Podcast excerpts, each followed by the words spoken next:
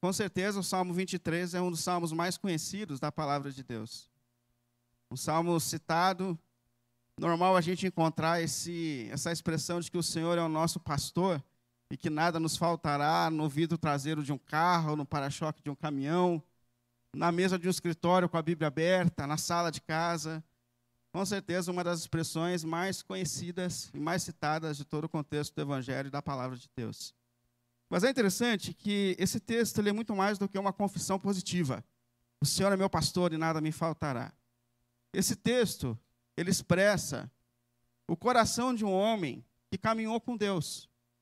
E que em um momento da sua vida, da sua jornada, ele para e fala: existe alguém cuidando de mim. Existe alguém cuidando da minha história. A gente lembra que esse salmo é um salmo de Davi, que foi um dos homens mais importantes da história de Israel, o grande rei de Israel mas que esse rei, antes de ser rei, ele era pastor. Literalmente pastor, cuidava das ovelhas do pai dele, Jessé, o que não era um trabalho fácil naquele contexto, porque pastorear um rebanho, os perigos da vida, os desafios que um pastor enfrentava, para pastorear e cuidar naquele tempo não eram desafios pequenos, não eram desafios pequenos. E também não era uma das funções mais privilegiadas que alguém exercia naquele tempo cuidar de ovelhas, cuidar e sofrer os desafios de ser um cuidador de ovelhas. Mas, mesmo apesar dos desafios daquele contexto, Davi cuidou daquele rebanho, Davi sustentou aquele rebanho, Davi protegeu aquele rebanho com todo o seu cuidado, com todo o seu amor e com toda a sua dedicação. E o que Davi está fazendo aqui, agora que ele é um homem importante, um rei, que tem uma história, em algum momento da sua vida, agora ele para e diz assim: Olha, tem alguém cuidando da minha vida. Assim como eu cuidava daquele rebanho do meu pai, assim como eu cuidava das ovelhas do meu pai, eu percebo, eu percebo que existem as mãos de alguém que sustenta, que cuida da minha vida, que cuida da minha história. Existe um cuidador sobre mim. E esse cuidador é o Senhor. Ele é o meu pastor. Ele me alimenta, ele me protege, ele me sustenta, ele, ele cuida da minha vida e ele cuida da minha história. Ele é o nosso pastor, ele é o nosso pastor e ele é o nosso cuidador. E a primeira coisa que Davi faz nesse salmo é justamente expressar esse cuidado pastoral de Deus sobre a sua vida. Primeira expressão: o Senhor é o meu pastor, e nada vou ter falta, de nada terei falta. Eu gosto e me apego dessa primeira expressão de Davi quando ele fala: o Senhor, o Senhor, ele é o meu pastor. A primeira coisa é que esse pastor, ele é Senhor. Ele é o Senhor da minha vida, ele é o Senhor da minha história. É importante isso, porque a gente gosta do pastor. A gente gosta do pastor que protege, a gente gosta do conceito do pastor é, que alimenta, a gente gosta do pastor que livra a gente dos perigos da vida, a gente gosta do pastor que realiza alguns sonhos que a gente tem no coração, a gente gosta do pastor. Mas a primeira expressão é: Ele é o meu Senhor. Ele é o meu Senhor. Ele é o Senhor da minha vida. Ele é o Senhor da minha história. Ele é aquele a quem eu entreguei a minha história e minha vida ainda na minha juventude. E ele cuidou de mim. E ele cuidou de mim. E se tornou o Senhor da minha vida, da minha história. E a gente tem que perceber que esse pastor precisa ser Senhor da vida. Eu gosto quando eu percebo que Davi concilia essas duas realidades. Ele é pastor, ele é cuidador, mas ó, ele é o meu Senhor. E eu preciso viver debaixo da sua vontade, debaixo dos seus propósitos.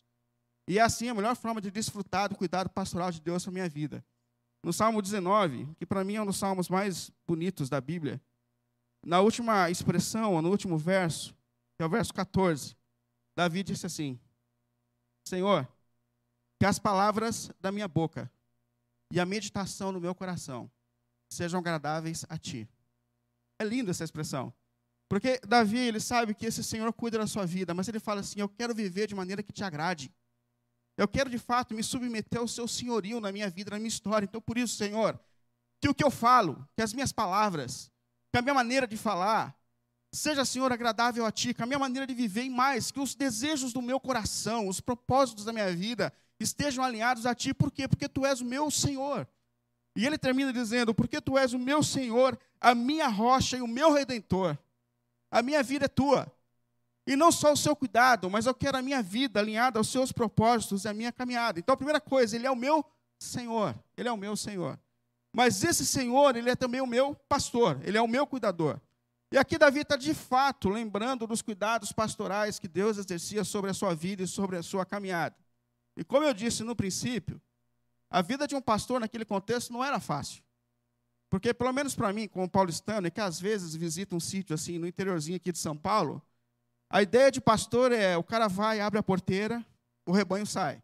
E ali já tem todos os lugares para água fresca, o pasto está ali perto, e depois o bichinho comeu o dia inteiro, ele simplesmente abre de novo a porteira e coloca os bichos para dentro. Só que no contexto oriental era diferente. As águas tranquilas, os pastos verdes não estavam próximos.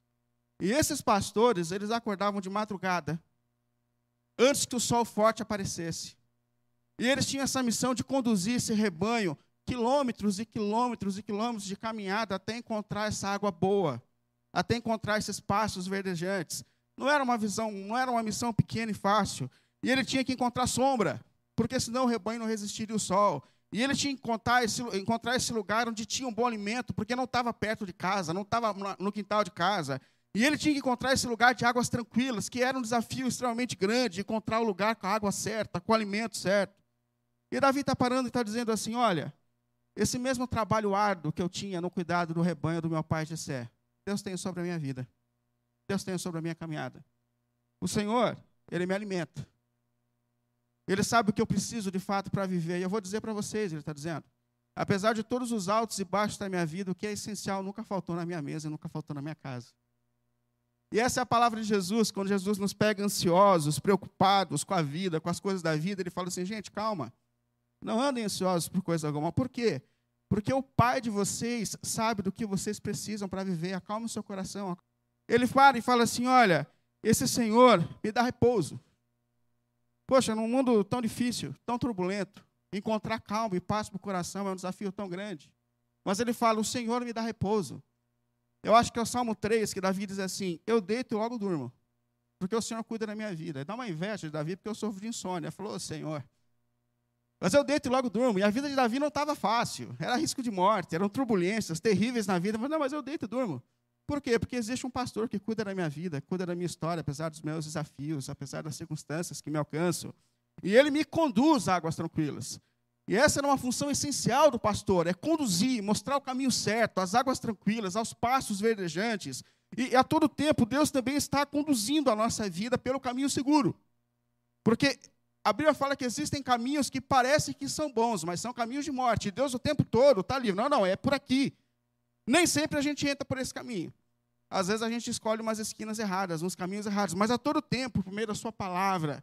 E a gente falou sobre tantas coisas importantes esse ano aqui sobre a consciência de que nós somos discípulos, sobre a consciência de que nós vivemos nesse mundo em missão, a missão de manifestar as virtudes do nosso Redentor, a missão de viver segundo a palavra de Deus, o Espírito soprando na nossa consciência o tempo todo, a todo tempo e mostrando para a gente o caminho certo e está dizendo: ó, esse pastor mostra o caminho que eu devo seguir, mostra qual deve ser a minha jornada e me conduz por um caminho tranquilo. E diante disso, nada me faltará.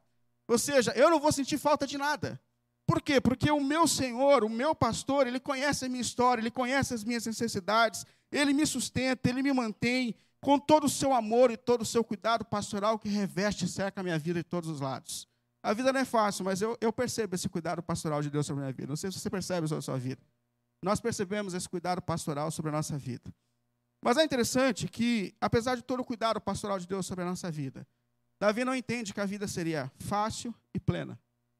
Por isso ele diz: mais ainda, mais ainda, que eu tenha que passar e andar por um vale de trevas e morte. É uma consciência de que, apesar de todo o cuidado pastoral sobre nós, a vida não é exatamente como nós pensamos. E aqui ele está trazendo mais uma vez ao seu contexto pastoral literal, porque nessa jornada que o pastor tinha de levar as ovelhas até esse lugar seguro, até as águas tranquilas, até os pastos, ele tinha que passar pelos vales, que eram os lugares perigosos, os lugares onde os, os predadores estavam atentos ao rebanho, para atacar esse rebanho, para poder tirar a vida. E eles passavam por esses vales extremamente tensos. Era um ambiente de tensão, circunstâncias difíceis. Ou seja, eu estou indo para um lugar bom, mas nesse caminho eu enfrento por intensos desafios. Eu enfrentava intensos desafios, Davi está dizendo. E aqui ele está falando justamente sobre essa realidade de que a vida não é estável. A vida traz para a gente vales, desafios. Aliás, quando a gente olha para a própria vida de Davi, a gente percebe uma montanha russa. Porque, primeiro, ele fala como um pastor. Pensa que Davi começa a sua vida como um menino, um pastor, que fazia um exercício, um trabalho simples, pesado, cuidando do rebanho do pai dele. Provavelmente Davi era um menino meio esquecido pela família, porque esse trabalho não era dos mais queridos, era perigoso, era tenso. E eu acho realmente que ele era um dos esquecidos, porque eu lembro que um dia Samuel, o profeta Samuel, chegou na casa de Jessé, o pai de Davi, e disse: Olha, o novo rei de Israel, Deus me mostrou que é um dos teus filhos. Aí Jessé manda chamar todos os filhos e deixa, e deixa Davi de lado. E quando Samuel olha o primeiro filho de Davi, ele fala: opa, Deus me mandou no lugar certo. O cara não sei o cara tinha de presente, mas esse cara nasceu para ser rei. Ele olha, aí Deus fala assim no, na, no ouvido de, de Samuel: fala assim, ó, não é ele. Você olha o lado de fora, eu vejo o lado de dentro. É diferente. Não é ele. Aí Jessé faz passar todos os filhos dele diante do, de Samuel, e Samuel fala, cara, não é nenhum deles. Você não tem mais filhos. E é naquele momento que Jessé fala assim, opa, tenho mais um, esqueci. Pensa, alguém chega na tua casa com uma promoção de rei, e o teu pai esquece você no meio do mato. Ah, eu tenho mais um, manda chamar lá. E quando traz, ele fala, não, é esse aí, é esse aí, é esse que eu escolhi. E é interessante essa escolha improvável da parte de Deus. Porque parece que Davi era o menos provável para ser o novo rei de Israel quando a gente olha ele pelo lado de fora. E é justamente esse que é o mais improvável que Deus escolhe para ser usado no reino, no ministério. Isso é incrível. E Deus trabalha assim o tempo todo. Quando a gente olha, por exemplo, o Abraão. Abraão recebe de Deus uma promessa. Fala, olha, olha para a lua, olha para olha o céu. Está vendo as estrelas? Esses serão seus filhos. Olha para a areia do mar. Essa vai ser a quantidade de filhos que você vai ter. Mas Deus dá para ele uma mulher estéril que vai até 90 anos de idade sem dar filhos. Ele tenta dar um jeito, não, não, não é o jeitinho que você deu com a concubina, não, não. A, a minha promessa é para você e para tua esposa. E com 90 anos de idade, essa mulher começa a gerar filhos. Aí depois ele fala: ó, a descendência, a promessa continua por meio do teu filho Isaac. Isaac recebe uma mulher estéril. E ele tem que dobrar os seus joelhos diante de Deus. Ele ora, ora, ora, ora, até que Deus abre então o ventre dela e ela começa a dar filhos. E por que Deus escolhe pessoas improváveis? Para deixar muito claro que o poder que atua na história é dele. É Deus que sustenta, é Deus quem faz acontecer, é Deus quem usa as pessoas, é Deus, não é virtude minha, é poder e graça dele que se manifesta sobre nós, sobre a nossa vida, sobre a nossa história. E depois de ser pastor, ele vai um dia levar a marmita para os irmãos, e ele percebe que tem um cara insuportável, enorme, afrontando o exército, e desafiando, e é Golias. E ninguém tem coragem de enfrentar aquele cara. E ele fala assim: Eu enfrento esse cara. Eu tenho coragem. Fala, Davi, você é louco? Não, eu enfrento. Eu enfrento. E ele enfrenta. Com uma pedrada, mata o cara. E pensa que esse menino, que, que era cuidador de ovelhas do pai, ele cai no trono, ele cai no palácio. Ele começa a viver. Daquele momento, ele é imediatamente levado para o palácio. Ele passa a comer na mesa do rei ele passa a vestir as roupas nobres, ele passa a fazer parte do ambiente mais nobre social daquele contexto, do, do, do, rebanho no meio do mato sozinho, à mesa do rei. E a vida dele muda. Davi vai lá em cima. Fala, agora o Davi virou amigo do rei, come na mesa do rei. Mas o que acontece? O rei um dia vira a cabeça e fala: Eu vou matar esse moleque. Aí Davi foge. Foge como se fosse um animal se enfiando em caverna e Saul perseguindo ele, querendo matar ele, e ele vai fugindo, e Saul seguindo ele, a vida dele vira de novo um inferno, pior do que era antes. Mas aí Saul morre e ele vira o grande rei de Israel. Volta para o trono, e agora o trono é dele. Está no topo, fala, agora ninguém me tira daqui. Mas de repente, um dos filhos de Davi se levanta contra ele, Absalão, e tira dele o trono. E ele é obrigado a fugir com toda a família para o meio do mato, mais uma vez, e o texto fala que, naquele momento da vida, Davi sai do trono para morar com os vadios na rua. E ele se torna um líder desses vadios. Pensa, um homem que estava no reino de Israel, agora é um habitante da rua, fugitivo na vida. Mas aí sai Absalão e Davi volta de novo para o reino e se torna de novo rei. O que eu estou dizendo é, a minha vida não é estável, Davi está dizendo. Quando a gente olha para a história de Davi, a gente percebe que a história de Davi é marcada por altos e baixos, do trono à rua da liberdade à perseguição, é, dos pastos verdejantes aos mais profundos abismos da vida, os vales de sombra e morte, da realidade da morte. E o que ele mostra para a gente é que a nossa vida é assim. A nossa vida é assim. A gente passa por problemas de saúde. a gente tem um diagnóstico ruim. Ou às vezes pessoas que nós amamos passam por momentos intensos de dificuldade, de lutas. A nossa vida é marcada por crises. Crises conjugais, crises familiares, crises com os filhos, perseguições no ambiente de trabalho. E às vezes nós somos alcançados até por crises emocionais que são terríveis e que nos afetam de uma maneira tão intensa nesse momento da vida e da história. É a angústia, é a depressão, é a tristeza, é a ansiedade. São os abismos, e esses abismos emocionais, eles são terríveis, terríveis, terríveis, terríveis. São os vales mais profundos. E às vezes até por circunstâncias que de fato nos aproximam no contexto da morte, porque ele fala aqui de um vale da sombra e da morte. Ou seja, onde a morte está mais próxima da gente. Ou por meio de uma doença que a gente enfrenta, ou por meio da perda de alguém que nós amamos. E esse ano foi um ano de perda para muita gente.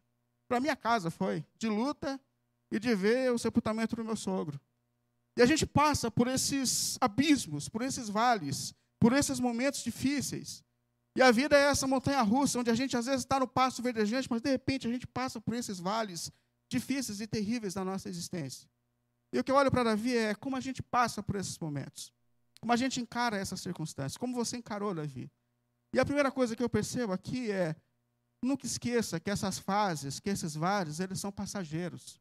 Percebe? Ainda que eu passe pelo vale da sombra e da morte. Os momentos tensos da nossa vida não definem a nossa história não definem quem nós somos. Os momentos tensos da nossa vida não definem quem nós somos. Nós estamos caminhando para as águas tranquilas e para os passos verdejantes. E por mais que a gente tenha que, por vezes, passar nessa caminhada por esses vales, esses vales não limitam a nossa história. E esses vales não limitam quem nós somos em Cristo Jesus. Nós caminhamos para um novo céu e para, nossa, para uma nova terra. A nossa história é parecida com a do nosso Senhor, que entra nesse mundo, enfrenta os desafios dessa caminhada, enfrenta os desafios dessa jornada, e por vezes passou sim pelos abismos dessa existência e pelos vales mais difíceis. Mas ele ressuscitou no terceiro dia. E hoje ele reina ao lado do Pai. E a promessa bíblica é que muito em breve ele há de voltar para nos buscar e nós reinaremos eternamente ao lado dele.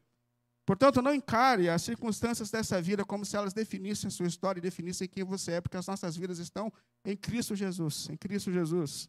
Mas mais do que isso, observe o que Deus pode fazer em você no vale, nas circunstâncias difíceis. E eu não estou querendo aqui, de maneira alguma, justificar todo o sofrimento que nós passamos, como se Deus tivesse mandado de propósito. Não, a vida é difícil. Mas há uma lição muito importante, uma questão muito importante. Os vales, os momentos de tensão, os momentos desafiadores nos colocam de joelhos. Os momentos desafiadores da vida nos fazem repensar, reavaliar. Os momentos desafiadores da vida nos aproximam, por vezes, de Deus. E a gente tem que estar atento ao que Deus está fazendo nos momentos difíceis. Porque a Bíblia fala que, como pastor e pai, Ele corrige os nossos caminhos. Ele corrige a nossa história. Sabe que ele fala assim: que a sua vara e o seu cajado me protegem. E o cajado de um pastor, que é aquela interrogaçãozinha assim na ponta, ele era usado para resgatar a ovelha, que às vezes caía num buraco, e ele usava aquela curvinha para trazer a ovelha de volta para o meio do rebanho. Ele era usado para proteger o rebanho dos predadores que atacavam, mas esse mesmo cajado também era usado para corrigir a ovelha. Quando ela persistia em fazer outro caminho, ele dava uma cacetada e trazia de novo a ovelha para o rebanho para o caminho. Então não estranhe se às vezes Deus corrigia a gente. E sabe que era comum, diz alguns eh, eh, eh, historiadores, que às vezes o pastor quebrava a pata da ovelha rebelde. Quando ela persistia em ser rebelde, ele dava uma cacetada na pata e quebrava. Sabe por quê? Quem cuida da ovelha ferida é o próprio pastor. E enquanto ele cuidava da cicatrização, cuidava todo aquele processo de restauração, existia de novo uma aproximação entre o pastor e a ovelha. E a rebeldia era vencida. Então a gente não pode estranhar quando por vezes nós somos cercados por circunstâncias que nos tirem da nossa área de conforto, porque pode ser o tratamento pedagógico de Deus transformando a nossa vida e nos trazendo de novo para os caminhos eternos, porque esse é o propósito de Deus para a nossa caminhada. Então a primeira coisa, fique atento enquanto você passa pelo vale sobre o que Deus pode estar querendo fazer na sua vida, na sua história. Segundo, queira sair do vale. Queira sair do vale. Porque às vezes a gente vicia nos nossos problemas Percebe? É para passar, não é para ficar no vale, não é para ficar na crise, não é para ficar no momento difícil. É parecido com aquele homem que ficava 38 anos, que estava há 38 anos na beira do tanque, e o Jesus se aproxima dele e só, fala uma, só faz uma pergunta: Você quer ser curado? Você quer ser curado?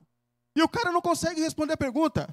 Ah, Senhor, sabe como que é? Eu sou um aleijadinho aqui. E de tempo em tempo, o anjo vem, balança as águas aqui. O primeiro que pular vai ser curado. Mas olha para mim, Senhor. Eu sou aleijado. Tem cara com a unha inflamada que pula bem mais, bem mais rápido que eu. O cara está com uma unha inflamada, o cara pulou, sai curado. E eu estou aqui, eu sou um coitado, abandonado. Eu sou o pior de todos. Aí Jesus olha para aquele cara, ele está falando assim: Eu não estou perguntando a tua história. Eu estou perguntando se você quer mudar. Eu estou perguntando se você quer ser curado. Se você quer me deixar mudar a sua vida, a sua história. Não vicie num problema. Ah, eu sou uma pessoa de, que não pode mais ser feliz na vida conjugal. Eu sou uma pessoa que não pode mais ser feliz emocionalmente. Ah, eu sou uma pessoa que meu casamento vai ser problemático para sempre. Ah, eu sou uma pessoa que não vai bem na vida, na vida, na vida profissional nunca. Eu sou esse falido. Ah, eu, não, não. Jesus se coloca da mesma forma diante de nós, como nosso Senhor e pastor, dizendo: Você quer ser curado? Você quer mudar?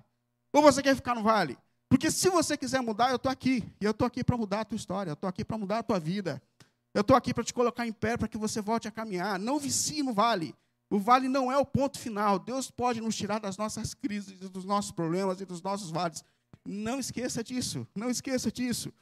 E por fim, confie na presença de Deus em todos os momentos e circunstâncias da vida, por mais difíceis que elas sejam. Porque eu gosto quando ele diz assim: a tua bondade, a tua bondade, a tua fidelidade me acompanharão todos os dias da minha vida. E sabe que a palavra aqui me acompanharão, no hebraico é me perseguirão.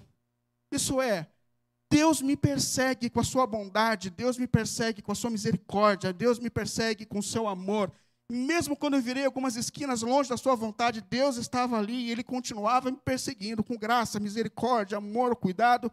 E Deus nos persegue a todo tempo com a sua graça, com o seu amor cuidador. Olha, perceba a presença de Deus. A grande promessa do Salmo 23 não é vida plena. A grande promessa de Deus é: eu sei que tu estás comigo, eu sei que tu estás comigo. E é a presença de Deus, é a presença de Deus que nos deu forças, que nos sustentou para que a gente chegasse até aqui esse ano. Graças a Deus por isso. Talvez o teu ano tenha sido difícil, desafiador. Mas eu preciso te dizer, se você não percebeu que Deus estava do teu lado em todo momento, em toda circunstância da tua vida. Deus estava do teu lado e está do teu lado em todo momento, circunstância da vida. E é justamente a presença de Deus que nos dá forças para a gente continuar. Porque essa promessa continua. Eu sei que tu estás comigo, Senhor. Eu sei que tu estás comigo.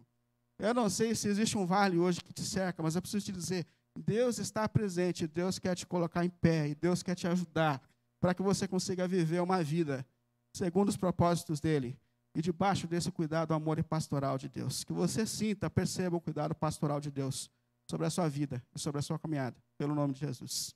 Amém? Vamos ficar em pé?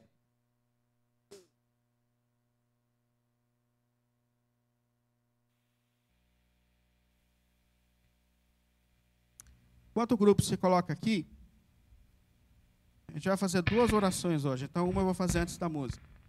E a primeira oração é justamente nesse sentido de agradecer ao Senhor pelo cuidado pastoral dele sobre a nossa vida. Eu, apesar das lutas que eu enfrentei esse ano, que a minha família enfrentou esse ano, eu sinceramente percebi que Deus estava presente em todos os momentos e circunstâncias da minha vida. Você percebeu também isso? Então, a primeira oração que a gente faz aqui é em gratidão a Deus, por esse Deus presente, pastor, sustentador, em todos os momentos e circunstâncias da nossa vida. Como eu disse, talvez o teu ano não tenha sido fácil, mas ó, Deus estava lá, e nós estamos aqui porque Deus estava lá nos sustentando e nos mantendo. Mas mais do que isso, é essa oração de entregar os nossos caminhos a esse cuidado de Deus, a essa mão pastoral de Deus que nos sustenta em todos os momentos e circunstâncias. Vamos orar a Deus, vamos agradecer a Ele por esse cuidado, por essa mão sustentadora sobre nós. Ô Pai, obrigado, Senhor. Obrigado, Senhor. Obrigado porque nós só estamos aqui, Senhor dos céus e da terra, por causa da Tua presença nas nossas vidas e nos nossos caminhos, Senhor. Deus, a gente sabe que essa vida não é plena, que essa vida não é fácil, que essa vida não é simples. Mas por Sua graça e por Sua bondade, nós estamos sendo sustentados, Senhor. E, Senhor, nós rendemos a Ti todo o nosso louvor e toda a nossa gratidão, Senhor. Quando nós estivemos nos vales, Senhor, o Senhor esteve dos nossos lados, o Senhor esteve do meu lado, Senhor. E é a Sua presença, é a Sua mão que nos sustenta para que a gente continue, Senhor.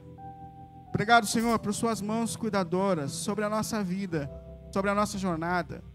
Obrigado por tudo que o Senhor tem feito por nós, Senhor. Por cada intervenção nos momentos difíceis da nossa vida, Senhor. Obrigado, Senhor. Obrigado, Deus, por essa comunidade que hoje se reúne aqui diante de Ti por causa do teu filho, por causa do teu amor, Pai. Conduz as nossas vidas segundo os seus propósitos eternos e soberanos a cada dia, Senhor. Deus, nós entregamos a nossa vida, a nossa história a Ti, nosso Senhor e nosso pastor. Entregamos, meu Deus, a vida dessa comunidade a Ti, Senhor. Faça a Sua vontade, Senhor.